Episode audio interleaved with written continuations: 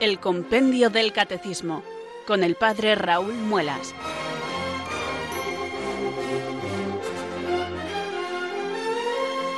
Muy buenas tardes, queridos oyentes de Radio María. Son las 4, las 3 en Canarias. Aquí comienza una nueva edición del Compendio del Catecismo.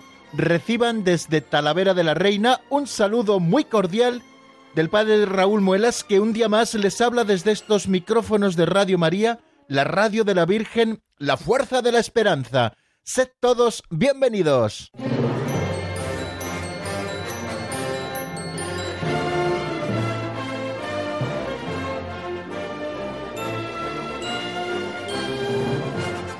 Aquí estamos amigos dispuestos y preparados un día más para compartir con ustedes los próximos 55 minutos de radio en los que podremos abrir el compendio del catecismo juntos para buscar en él y estudiar y comentar la doctrina católica.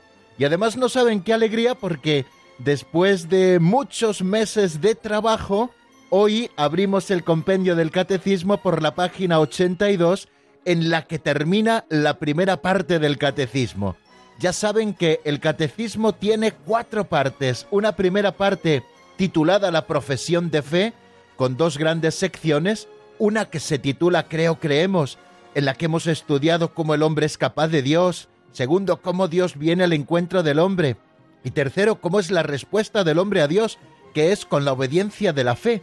Y además con ese doble matiz, creo porque la fe es algo personal, pero creemos porque al final lo que profesamos es la fe de la Iglesia y una gran segunda sección de esa primera parte en la que hemos ido desarrollando cada uno de los artículos del credo. Bueno, pues hoy terminamos esta gran primera parte que es la que quizá nos ha llevado más tiempo y que supone un tercio de todo lo que será nuestro estudio. Un poquito más de un tercio ya llevamos estudiado. Si no me equivoco, el compendio del catecismo tiene algo así como 598 números y nosotros estamos ya acercándonos al 216 eh, y al 217 que será si Dios quiere a los que hoy nos asomemos. Quiere decir que ya hemos cubierto un poquito más del primer tercio de nuestro estudio. Lo hemos hecho sin prisa pero sin pausa, comentando cada día, principalmente así ha sido un número del compendio del catecismo y repasando el que habíamos visto en el día anterior. Y algunos días hemos visto un par de números. Y creo que ha sido un día el que nos hemos venido arriba y hemos visto hasta tres números del compendio del catecismo. Pero así si mi memoria no me falla, solamente ha sido en un día. Bueno, pues si Dios quiere estamos terminando esa primera parte del catecismo y dentro de poquito, que ya será la semana que viene, comenzaremos la gran segunda parte que nos habla de la celebración del misterio cristiano.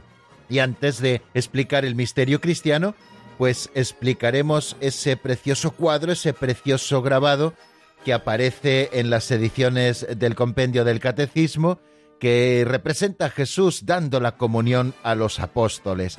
Bueno, pues queridos amigos, vamos a comenzar nuestro programa con ilusión y alegría sabiéndonos hermanos de Dios, puesto que vamos a buscarle a Él, vamos a pedirle que sea Él quien se nos vaya desvelando, quien descubra el velo que a veces tapa nuestros propios ojos o nuestra propia voluntad para que podamos conocerle tal y como Él se ha revelado. No estamos elucubrando sobre Dios, sino conociendo la doctrina que la Iglesia nos presenta como verdadera y que forma parte del depósito de la fe. Pues queridos amigos, como siempre, comenzamos nuestra tarea rezando, elevando juntos nuestra plegaria al Espíritu Santo, para que nos ilumine con su luz, e ilumine nuestra inteligencia, para que nos fortalezca con su fuerza y podamos nosotros perseverar en este empeño y así, queridos amigos, acercarnos a esta doctrina santa que contiene la verdad y que nosotros queremos conocer. Por eso hoy también rezamos así. Ven Espíritu Santo, llena los corazones de tus fieles y enciende en ellos el fuego de tu amor. Envía Señor tu Espíritu que renueve la faz de la tierra. Oh Dios, que llenaste los corazones de tus fieles con la luz del Espíritu Santo, concédenos que guiados por el mismo Espíritu, sintamos con rectitud y gocemos siempre de tu consuelo. Por Jesucristo nuestro Señor. Amén.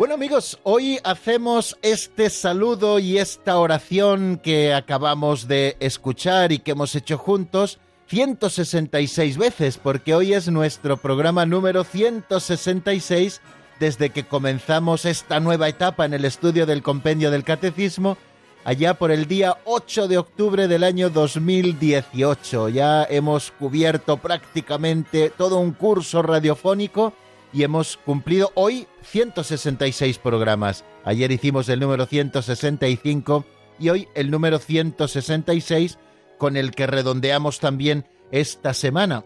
Un día un poquito especial porque hoy es el día que llega a Kazajistán nuestro colaborador habitual del Pozo de Sicar y también del Compendio del Catecismo, nuestro teólogo de cabecera, el padre Eduardo Calvo Sedano, que ha estado viajando para llegar a su nueva diócesis de Almaty, donde desarrollará a partir de ahora su ministerio y desde donde seguirá colaborando, si Dios quiere, con Radio María España a través del Pozo de Sicar y también a través de este programa que es el Compendio del Catecismo, de vez en cuando le llamamos, y él eh, nos ayuda a hacer esas visiones panorámicas, esos resúmenes de algunos capítulos o de algunos epígrafes, etcétera, ¿no? Bueno, pues eh, si Dios quiere, en los próximos días le llamaremos para poder hacer también resumen de toda esta primera parte, lo que nos queda al menos de ver desde la última vez que estuvimos con él.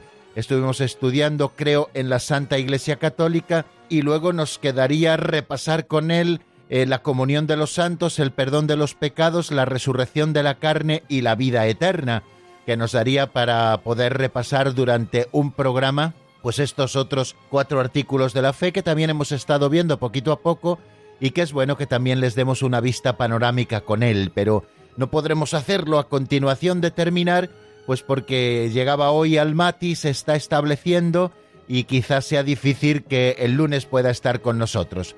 Eh, si no es el lunes será el martes, si no el miércoles, ya veremos a ver qué día él puede, según los compromisos primeros que él se encuentra en esta diócesis, pero si Dios quiere, tendremos ese resumen con él de estos cuatro últimos artículos del Credo de los Apóstoles que nos faltaban por repasar, pues porque también a lo largo del mes de agosto, si Dios quiere, pondremos o repondremos en esos días de vacaciones que tomaremos, repondremos también estos programas resumen para volver a tener una visión panorámica de toda esta primera parte, tanto del creo creemos como de los distintos artículos del credo, que hemos ido recordando y repasando con él puntualmente. Pero bueno, ahora vamos a hacer un nuevo acercamiento a una pincelada de sabiduría de esas que nos acompañan también prácticamente todos los días. Pequeñas narraciones que nos ofrece don Justo López Melús en un libro así titulado Pinceladas de Sabiduría, pinceladas que luego nos sirven también a nosotros para reflexionar sobre algunos aspectos concretos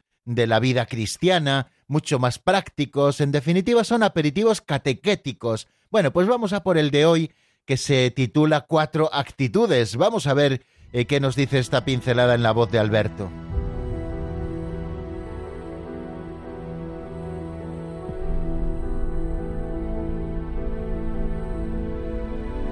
Cuatro actitudes.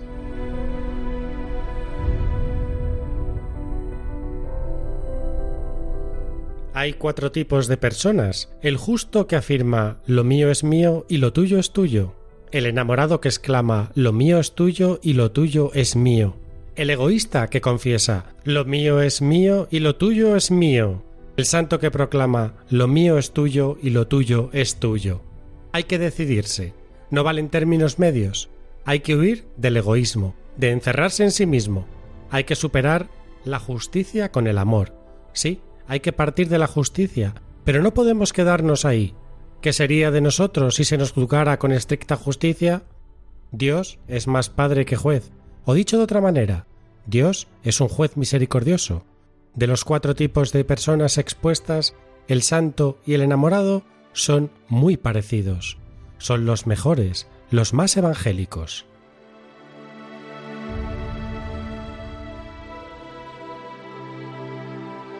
A lo largo de estos días pasados, queridos amigos, hemos estado hablando de las realidades últimas aquí en nuestro programa El Compendio del Catecismo.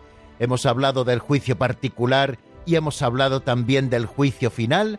hemos hablado de la retribución inmediata del juicio particular, que puede ser el cielo, el purgatorio o el infierno, y debajo de todo siempre estaba la misericordia de Dios, que es la que se nos ofrece hasta el mismo momento de la muerte para que nosotros podamos siempre escogerle a Él y no vivir lejos de Él.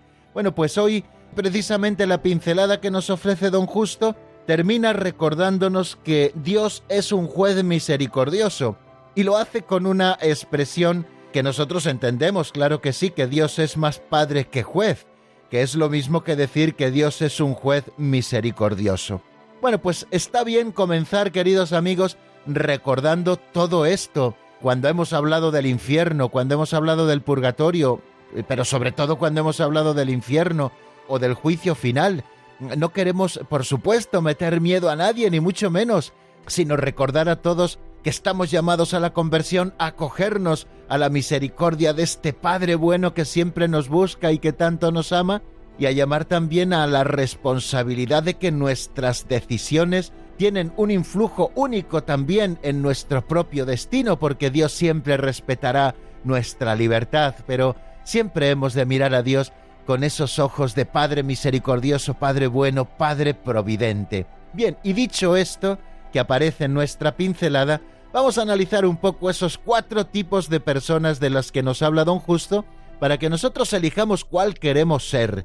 Dice don Justo, así lo hemos escuchado, que hay cuatro tipos de personas. Uno es el que afirma la justicia por encima de todo, sobre todo la justicia distributiva que trata dar a cada uno lo suyo que es un gran avance, que es una gran virtud. El justo que así vive afirma, lo mío es mío, lo tuyo es tuyo, lo de aquel es de aquel, es decir, respeta lo que es de cada uno. Esta es la justicia. La justicia es, sobre todo la justicia distributiva, es reconocer y respetar lo que es de cada uno y reconocer lo que es de cada uno. Lo mío es mío y lo tuyo es tuyo. Luego nos habla de que hay otro tipo de persona, eh, que es el enamorado. Bueno, esto no está reñido con ser justo, estar enamorado no está reñido con ser justo, pero cuando nos habla del enamorado, eh, pues eh, evidentemente quiere darnos a entender que el enamorado está buscando unir su vida con la persona amada, de manera que procura y desea compartirlo todo con él. Si ustedes se han dado cuenta en las bodas, los novios, después de intercambiarse los anillos, también se hacen mutua entrega de las arras. Recibe estas arras como prenda de la bendición de Dios y signo de los bienes que vamos a compartir.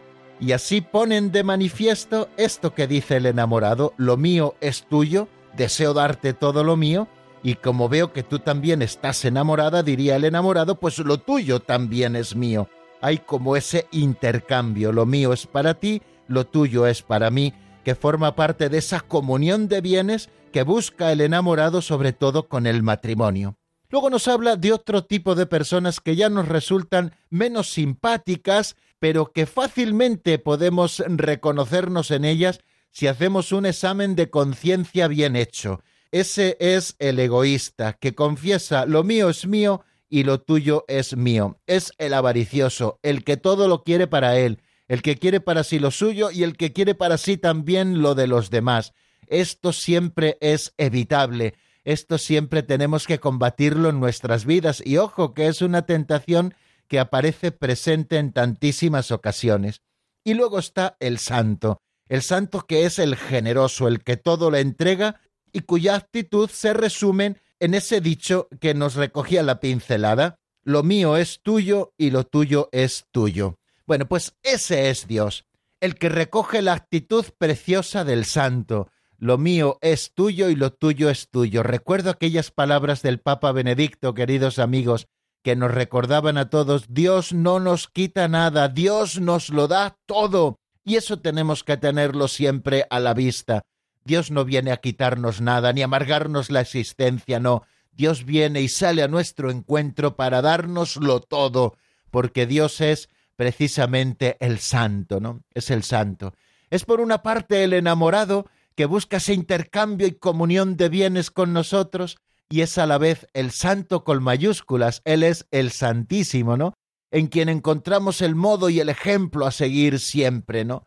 lo mío es tuyo y lo tuyo es tuyo. Solo busco darme y entregarme gratuitamente. Así es el amor de Dios. Y aquí en la tierra todo eso lo encontramos fácilmente reconocible, muchísimas veces también en el amor de las madres, ¿no? Que se entregan también con esa generosidad y muchas veces también con el amor generoso de los padres y el amor generoso también de los amigos.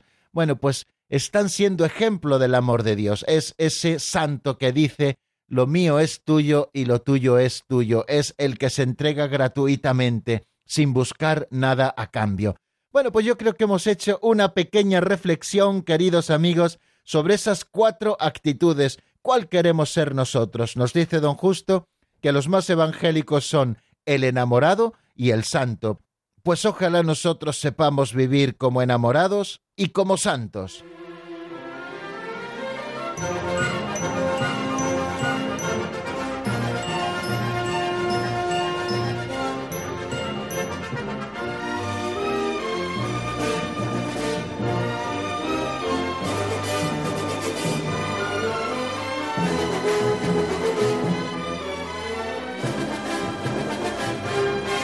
Bueno amigos, pues continuamos aquí en el compendio del catecismo en la sintonía de Radio María y les habla el padre Raúl Muelas que aprovecha la ocasión en este momento para saludar nuevamente a aquellos que se hayan ido incorporando a nuestra sintonía en estos últimos minutos una vez que ya ha comenzado el programa. Sed todos bienvenidos, como suelo decir, al comienzo de nuestro programa. Vamos a entrar ahora en ese espacio que dedicamos a repasar lo que vimos en el día anterior. Recuerden que estamos eh, terminando de explicar el credo de los apóstoles y que nos encontramos en ese último artículo de la fe que dice creo en la vida eterna. Estamos estudiando las realidades últimas y entendiéndolas, comprendiéndolas, como nos las presenta nuestra Santa Madre la Iglesia, que es la vida eterna, que es el juicio particular, que se entiende por cielo, que es el purgatorio, ¿Cómo podemos ayudar en la purificación de las almas del purgatorio? ¿En qué consiste el infierno? ¿Cómo se concilia la existencia del infierno con la infinita bondad de Dios? Bueno, pues todos son temas que ya hemos ido viendo en estos días precedentes. Y en el día de ayer, que es lo que vamos a repasar en este momento, estuvimos deteniéndonos en dos números, el número 214, en qué consistirá el juicio final, y el número 215, ¿cuándo tendrá lugar este juicio? Quisimos dedicar todo el programa, sobre todo la última parte, por supuesto, en la que avanzamos en la doctrina, a esos dos números que nos hablan del juicio final. ¿En qué consistirá el juicio final? Se pregunta el número 214 de nuestro libro de texto, el compendio del catecismo. Y dice este libro que el juicio final, y pone entre paréntesis universal, también llamado así universal, consistirá en la sentencia de vida bienaventurada o de condena eterna que el Señor Jesús, retornando como juez de vivos y muertos, emitirá respecto de los justos y de los pecadores, reunidos todos juntos delante de sí. Tras del juicio final, el cuerpo resucitado participará de la retribución que el alma ha recibido en el juicio particular. Bueno, esas son las cinco líneas que dedica el compendio del catecismo al juicio final y en qué consistirá este juicio final. Si nosotros vamos analizando un poquito las palabras, vemos que al juicio final se le llama así porque ocurrirá al final de la historia, cuando suceda esa segunda venida del Señor, cuando el Señor vuelva como juez de vivos y muertos. Nosotros reconocemos una primera venida del Señor cuando tomó nuestra carne en las entrañas purísimas de la Virgen Santa María, una llegada del Señor al mundo en la humildad de nuestra carne, y hablamos también de una segunda venida que tendrá lugar al final de los tiempos, una venida en gloria y majestad. Bien, pues eh, si se nos habla del juicio final, nos está hablando de que sucederá justo al final de los tiempos. Y también se le llama juicio universal.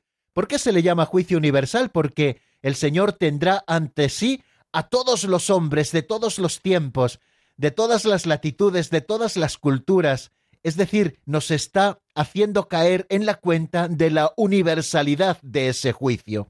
Y este juicio consistirá en la ratificación de sentencia de vida bienaventurada o de condena eterna que el Señor Jesús, retornado como juez de vivos y muertos, emitirá respecto de los justos y de los pecadores, reunidos todos delante de sí, todos juntos delante de sí. Por eso se le llama juicio universal, como ya les indicaba.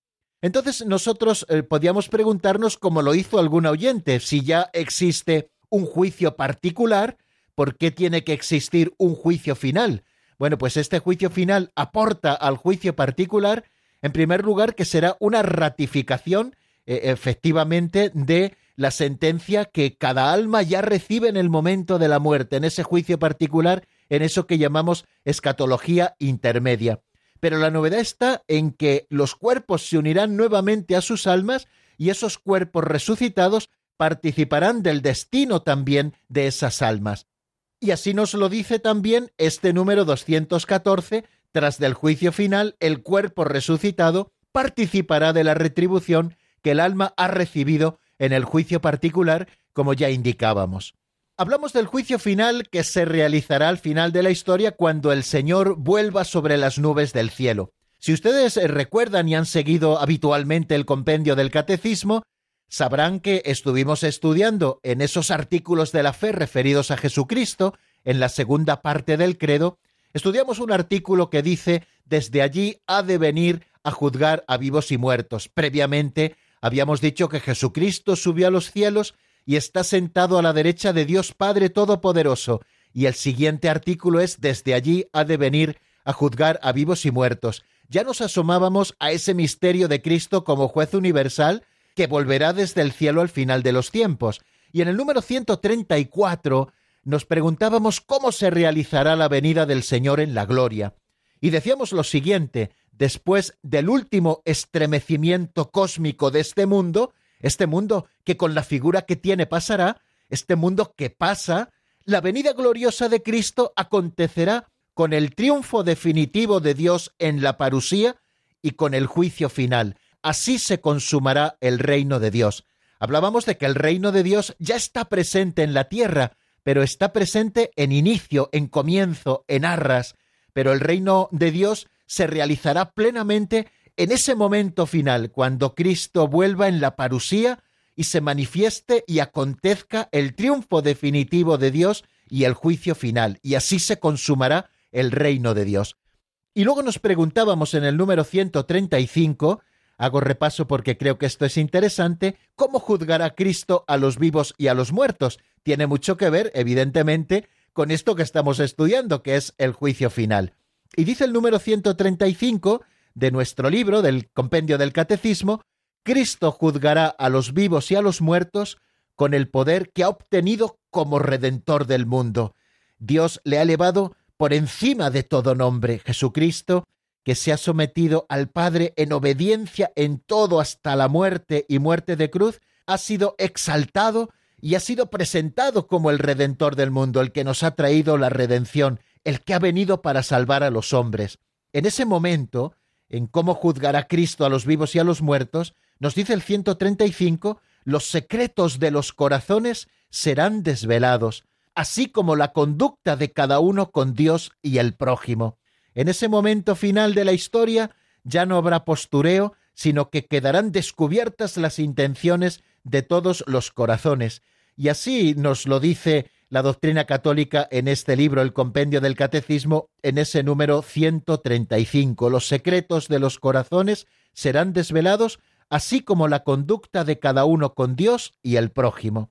Todo hombre, continúa diciendo ese número, será colmado de vida o condenado para la eternidad según sus obras. Así se realizará la plenitud de Cristo, en la que Dios será todo en todos. ¿Y qué es lo que precederá a ese juicio universal o juicio final? Pues será la resurrección de todos los muertos, de los justos y de los pecadores. Los cuerpos saldrán de los sepulcros para unirse con sus almas. Esto será lo que precederá al juicio final. Esta será la hora en que todos los que estén en los sepulcros oirán su voz, dice San Juan en el capítulo quinto, y los que hayan hecho el bien resucitarán para la vida, y los que hayan hecho el mal para la condenación. Entonces Cristo vendrá en su gloria, como nos relata ese pasaje que ayer leímos tranquilamente de Mateo 25, donde se nos narra esa parábola preciosa del juicio final. serán congregados delante de él todas las naciones. Entonces Cristo vendrá en su gloria acompañado de todos sus ángeles. Serán congregadas delante de él todas las naciones, y él separará a los unos de los otros, como el pastor separa las ovejas de las cabras. Pondrá las ovejas a su derecha y las cabras a su izquierda, e irán éstos a un castigo eterno y los justos a una vida eterna. Así nos lo presenta, queridos hermanos, la Sagrada Escritura en el Evangelio de San Mateo, en el capítulo 25, por si ustedes quieren volver sobre él, para rezar un poquito también con este texto. Bueno, frente a Cristo, que es la verdad, será puesta al desnudo definitivamente la verdad de la relación de cada hombre con Dios.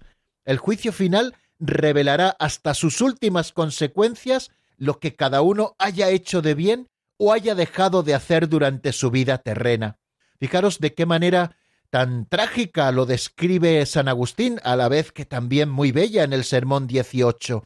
Todo el mal que hacen los malos se registra, y ellos no lo saben.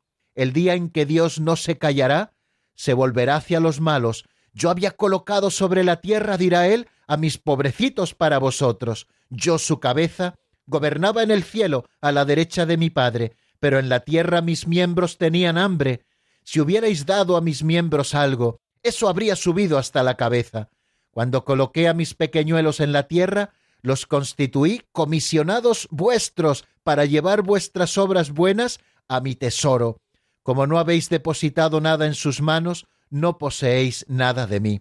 Bueno, así describe con palabras eh, San Agustín, con palabras, como les digo, trágicas, crudas, pero también muy bellas, cómo será ese juicio final. El juicio final sucederá, nos dice también el Catecismo Mayor de la Iglesia, cuando vuelva Cristo glorioso. Y sólo el Padre conoce el día y la hora en que esto tendrá lugar. Pero eso lo veremos ahora al repasar brevísimamente el número siguiente, el número 215, cuando se pregunta cuándo tendrá lugar ese juicio final. El mensaje del juicio final, para nosotros, queridos amigos, nos está llamando a la conversión mientras Dios da a los hombres todavía el tiempo favorable, el tiempo de salvación. Si nosotros conocemos que al final de nuestra vida, al final de la existencia, habrá un juicio, se nos está llamando a la conversión para que nosotros podamos aprobar ese examen final.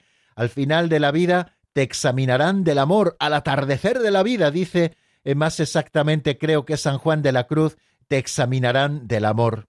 Dios da a los hombres esa posibilidad mientras es tiempo favorable, mientras estamos en esta tierra, en esta vida terrena, en este tramo de la vida que llamamos vida temporal, estamos todavía con ocasión de merecer, de ir fraguando tesoros para el cielo, para el día del juicio, ir con las manos llenas de caridad. Y también este mensaje del juicio final nos está inspirando el santo temor de Dios. Eh, no se trata de tener miedo a Dios, sino de que el Espíritu Santo nos regale ese don que es el don de temor del Señor, de que seamos conscientes de nuestra pobreza y de que Dios al final nos juzgará según nuestras obras y nuestra decisión será la causa de la condena o la causa también de la salvación, siempre apoyados en su misericordia, una misericordia que Dios nos está ofreciendo hasta el último instante de nuestra vida terrena. Nos inspira el pensar en el juicio, por supuesto, el santo temor de Dios. Y el pensar en el juicio también nos compromete para la justicia del reino de Dios. Y nos está anunciando este juicio que sucederá al final de la historia, la bienaventurada esperanza. Tenemos que vivir en esperanza, en la esperanza de la vuelta del Señor, que vendrá, como dice San Pablo en la segunda a los tesalonicenses, para ser glorificado en sus santos y admirado en todos los que hayan creído. Eh, se pondrá de manifiesto, por supuesto, la justicia de Dios, una justicia que, como escuchábamos también al principio, no está reñida con la misericordia, porque quedarán al descubierto las intenciones de todos los corazones. Y el número 215 se pregunta cuándo sucederá esto, cuándo tendrá lugar este juicio. Y de una manera muy lacónica, dice el compendio del Catecismo, el juicio final sucederá al fin del mundo, del que solo Dios conoce el día y la hora. Ya habíamos dicho cuándo sucederá el juicio final, porque por eso se llama juicio final, porque será el final del mundo. Y nos añade un nuevo dato, solo Dios conoce el día y la hora en que esto sucederá. Han sido muchos los agoreros que a lo largo de la historia han puesto día y hora incluso al día del juicio final, al final de la historia. Bueno, pues todos se han equivocado porque solo Dios conoce el día y la hora en que sucederá el fin del mundo. El juicio final sucederá cuando vuelva Cristo glorioso, y solo el Padre conoce el día y la hora en que tendrá lugar. Solo Él decidirá su advenimiento. Entonces Él pronunciará por medio de su Hijo Jesucristo su palabra definitiva sobre la historia. Ayer les evocaba esa imagen preciosa del libro del Apocalipsis, donde el vidente lloraba porque veía ese libro que nadie podría abrir, sellado con siete sellos, y sólo el Cordero degollado que permanecía de pie fue capaz de abrir ese libro y desvelar el sentido de la historia. Jesucristo será, por tanto, la palabra definitiva sobre toda la historia. Y nosotros conoceremos el sentido último de toda la obra de la creación y de toda la economía de la salvación, cosas ahora que se nos ocultan y que no entendemos, entonces las entenderemos. Por eso también el juicio final es un día de la esperanza, porque conoceremos el sentido último de la creación y también de la economía de la salvación, y comprenderemos los caminos admirables por los que su providencia habrá conducido todas las cosas hasta su fin último. Fijaros ahora cuántas veces nos quejamos de algunas de las cosas que en lenguaje popular decimos que Dios nos manda, ¿no? Bueno, pues la providencia ha establecido y ha conducido todas las cosas y las va conduciendo hasta su fin último, y ese día también, el día del juicio, lo comprenderemos todos. El juicio final revelará por último la justicia de Dios, que triunfa de todas las injusticias cometidas por las criaturas y que su amor es más fuerte que la muerte. Dios siempre es justo, queridos amigos. Muchas veces confiamos demasiado en la justicia de los hombres, a veces tan mediatizada, bueno, pues para nosotros es un signo de esperanza ese juicio final, donde triunfará Dios y su justicia sobre todas las injusticias cometidas por sus criaturas, y también se manifestará que el amor es más fuerte que la misma muerte. Pues bien amigos, vamos a detenernos aquí en este amplio resumen que hemos hecho porque ya hemos cruzado el ecuador de nuestro programa y nos queda todavía al menos asomarnos a ese número 216 con el que termina este artículo, creo, en la vida eterna, que es la esperanza de los cielos nuevos y la tierra nueva. Lo vemos después de escuchar una canción de José Manuel Montesinos titulado Más orando que corriendo y está sacada del álbum Dentro del corazón de Jesús. Espero que les guste y enseguida estamos nuevamente juntos.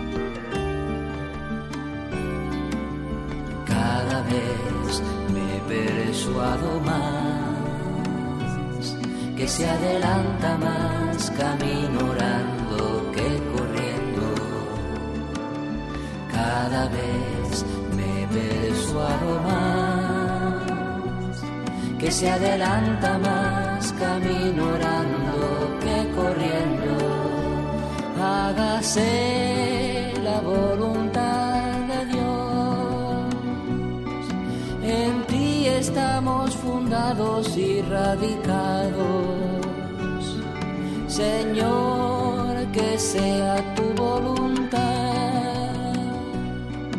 la luz de nuestros ojos, la norma de nuestra acción, el alma de nuestra alma, el motor de nuestro amor.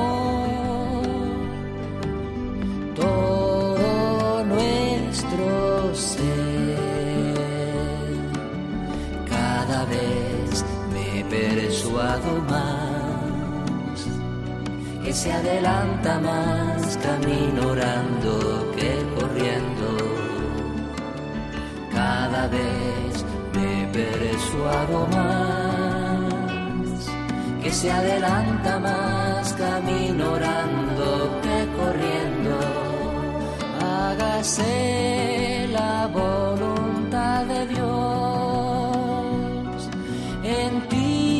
fundados y radicados. Señor, que sea tu voluntad.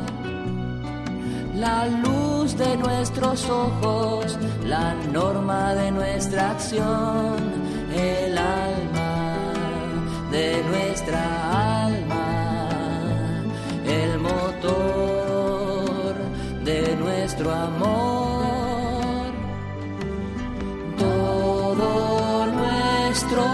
Nuestro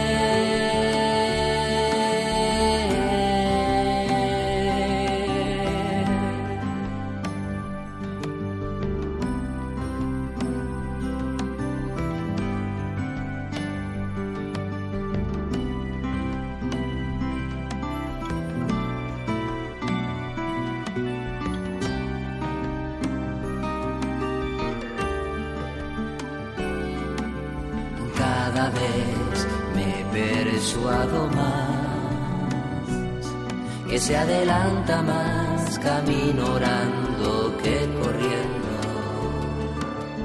Cada vez me persuado más que se adelanta más camino orando que corriendo.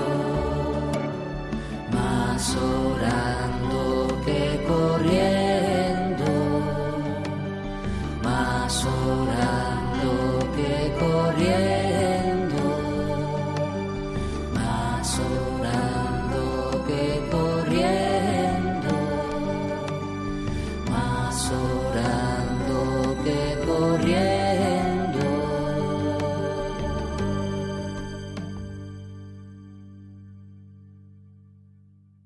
Están escuchando el Compendio del Catecismo con el Padre Raúl Muelas.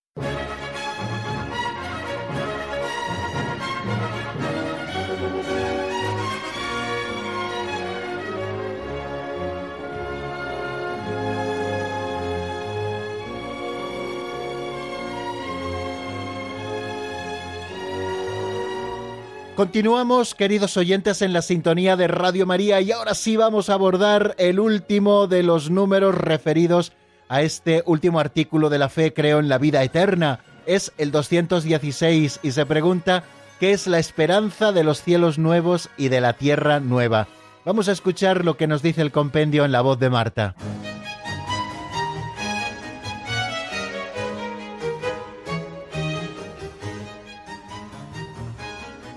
Número 216. ¿Qué es la esperanza de los cielos nuevos y de la tierra nueva? Después del juicio final, el universo entero, liberado de la esclavitud de la corrupción, participará de la gloria de Cristo, inaugurando los nuevos cielos y la tierra nueva. Así se alcanzará la plenitud del reino de Dios, es decir, la realización definitiva del designio salvífico de Dios de hacer que todo tenga a Cristo por cabeza, lo que está en los cielos y lo que está en la tierra. Dios será entonces todo en todos en la vida eterna.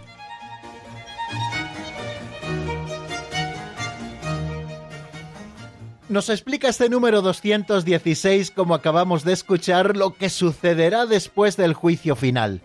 Después de que los muertos resuciten y todos seamos juzgados delante de Cristo en ese juicio universal, el universo entero, liberado ya de la esclavitud de la corrupción, participará de la gloria de Cristo, inaugurando los nuevos cielos y la tierra nueva. Así nos lo dice San Pedro en su segunda carta, capítulo 3, versículo 13. Así se alcanzará, continúa diciendo el 216, la plenitud del reino de Dios, es decir, la realización definitiva del designio salvífico de Dios de hacer que todo tenga Cristo por cabeza, lo que está en los cielos y lo que está en la tierra. Dios será entonces todo para todos en la vida eterna. Qué bonita es sentir la esperanza de los cielos nuevos y de la tierra nueva que nos anuncia como la mejor de las noticias la doctrina católica. Al final de los tiempos, el reino de Dios llegará a su plenitud. Eso significan los cielos nuevos y la tierra nueva. Después del juicio final, cuando los justos reinen para siempre con Cristo, glorificados en su cuerpo y en su alma, y el mismo universo también será renovado. La Iglesia nos dice Lumen Gentium en el número 48, solo llegará a su perfección en la gloria del cielo, cuando llegue el tiempo de la restauración universal, y cuando con la humanidad también el universo entero, que está íntimamente unido al hombre y que alcanza su meta a través del hombre, quede perfectamente renovado en Cristo.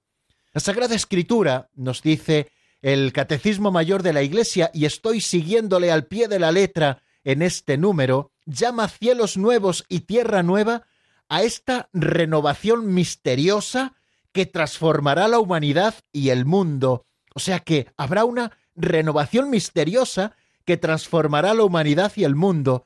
No podemos hablar mucho del cómo será, pero sí del qué será. Será así porque así nos lo ha anunciado el Señor. Esta será la realización definitiva del designio de Dios de hacer que todo tenga Cristo por cabeza, lo que está en los cielos y lo que está en la tierra. Son palabras de la carta a los Efesios en el capítulo 1, versículo 10. Y en este universo nuevo, la Jerusalén celestial, Dios tendrá su morada entre los hombres y enjugará toda lágrima de sus ojos, y no habrá ya muerte, ni llanto, ni luto, ni dolor, sino paz y alegría sin fin. Para el hombre, e, esta consumación, estos cielos nuevos y esta tierra nueva, será la realización final de la unidad del género humano querida por Dios desde la creación del mundo y de la que la Iglesia peregrina era como un sacramento, como el sacramento, ¿no? Sacramento universal de salvación para reunir a todos los hombres entre sí y para unir a todos los hombres con Dios. Así lo explicábamos en su momento. De manera que los que estén unidos a Cristo formarán la comunidad de los rescatados, la ciudad santa de Dios, la esposa del Cordero.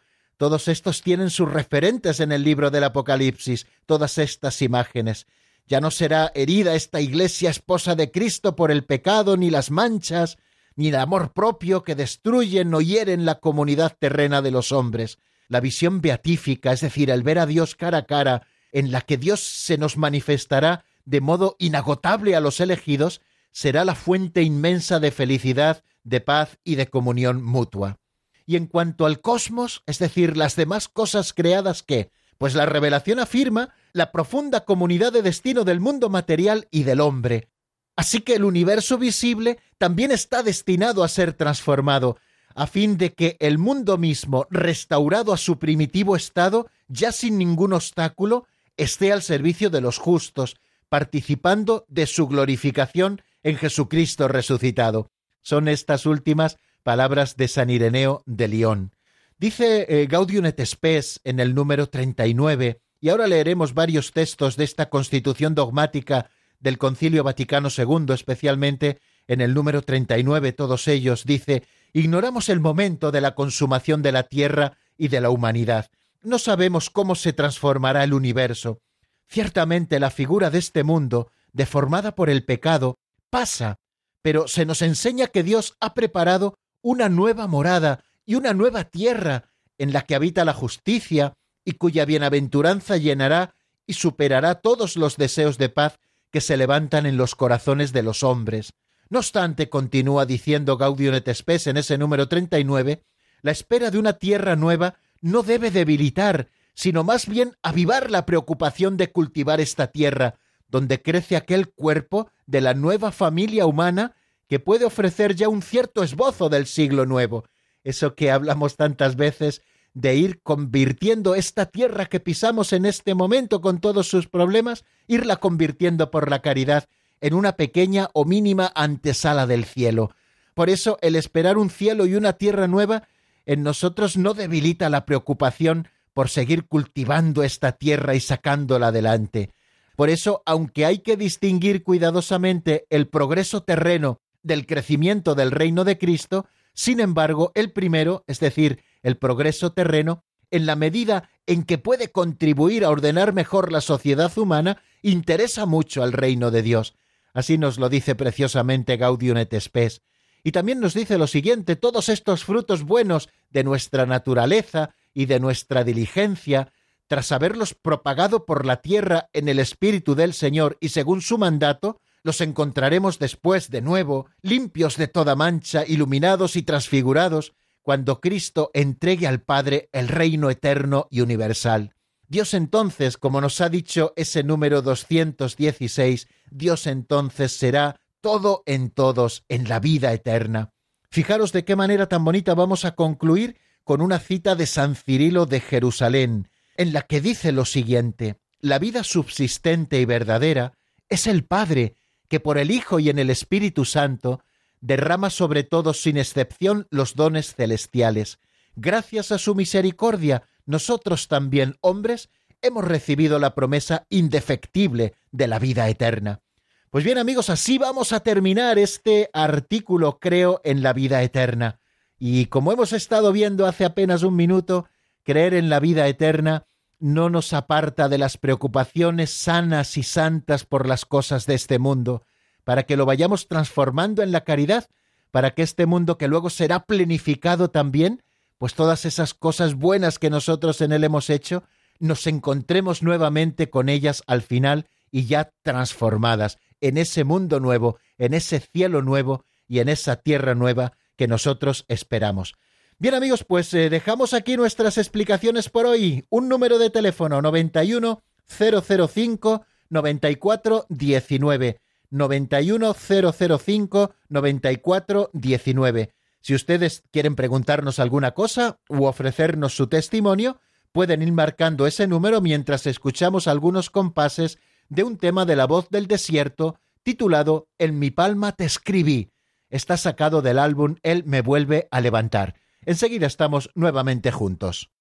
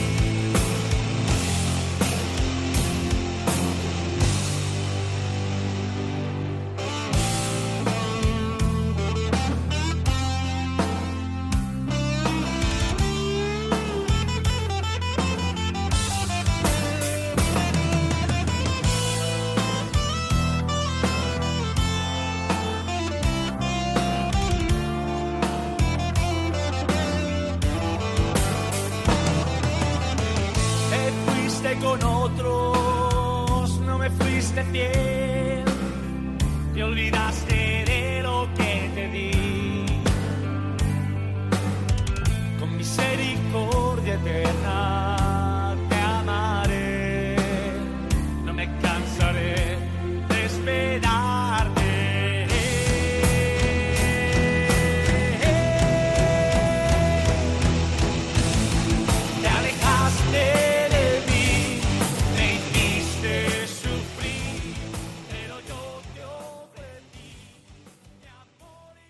Están escuchando el Compendio del Catecismo con el Padre Raúl Muelas.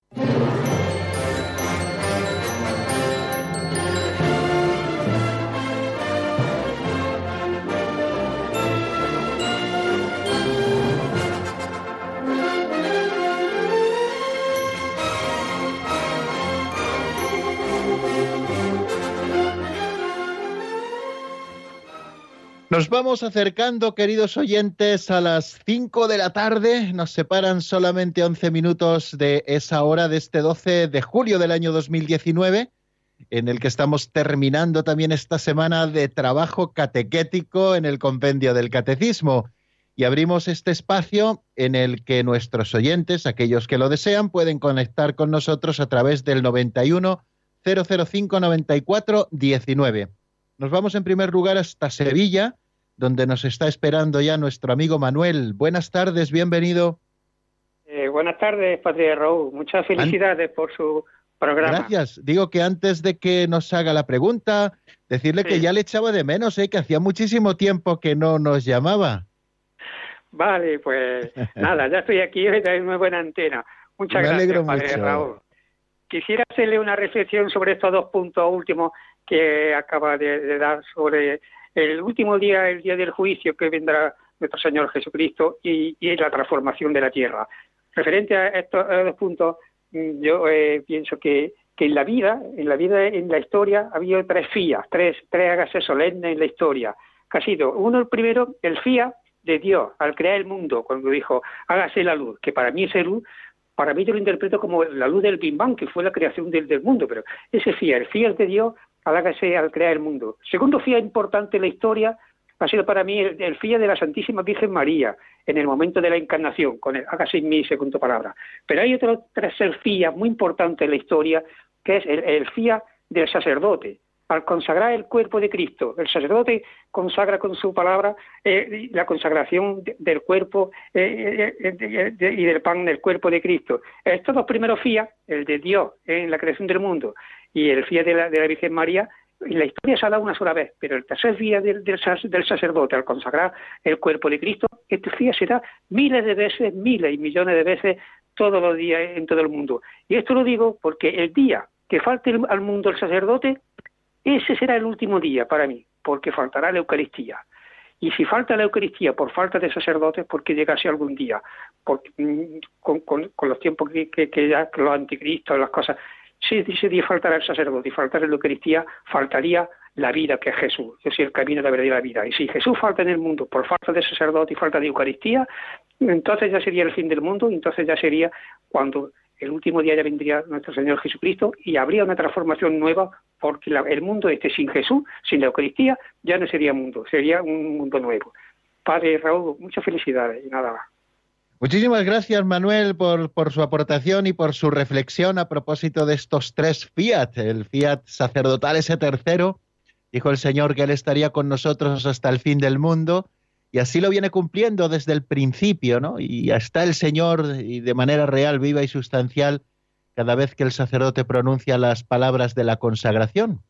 Y efectivamente, entre esos signos del final de los tiempos, no está eh, este fiat así anunciado, pero nosotros podemos también, bueno, pues aventurarle porque verdaderamente es así.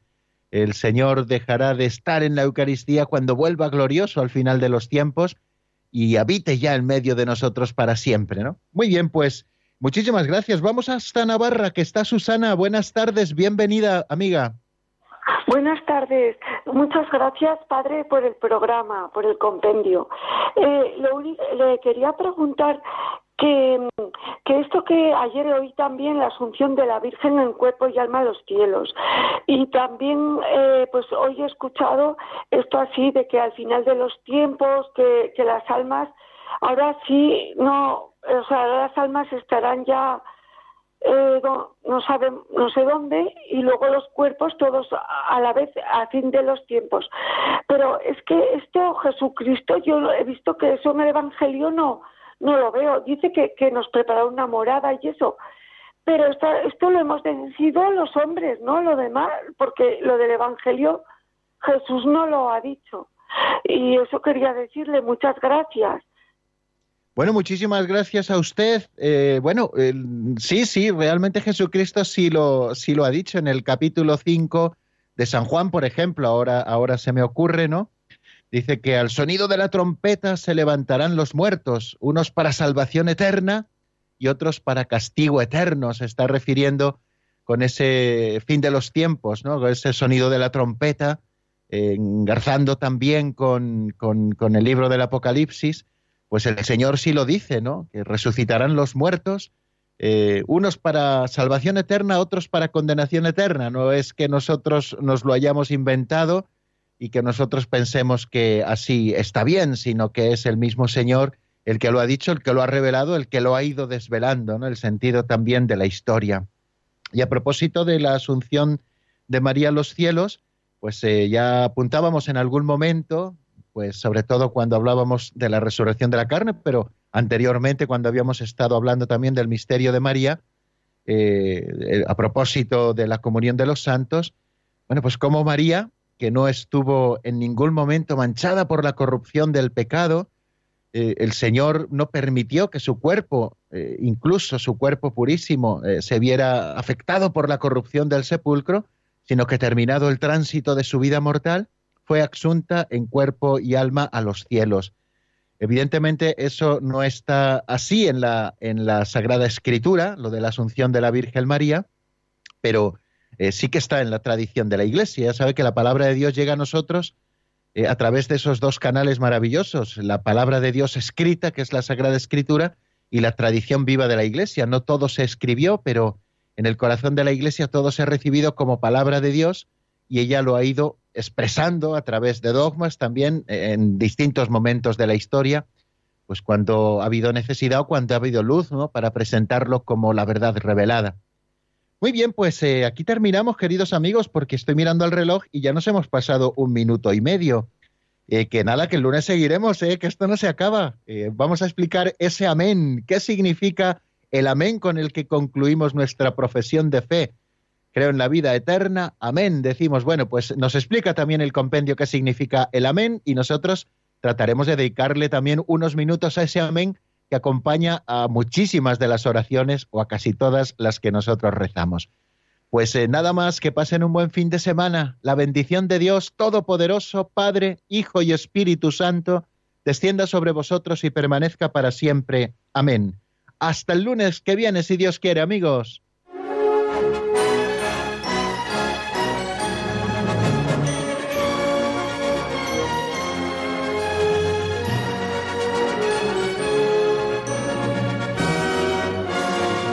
El Compendio del Catecismo con el Padre Raúl Muelas.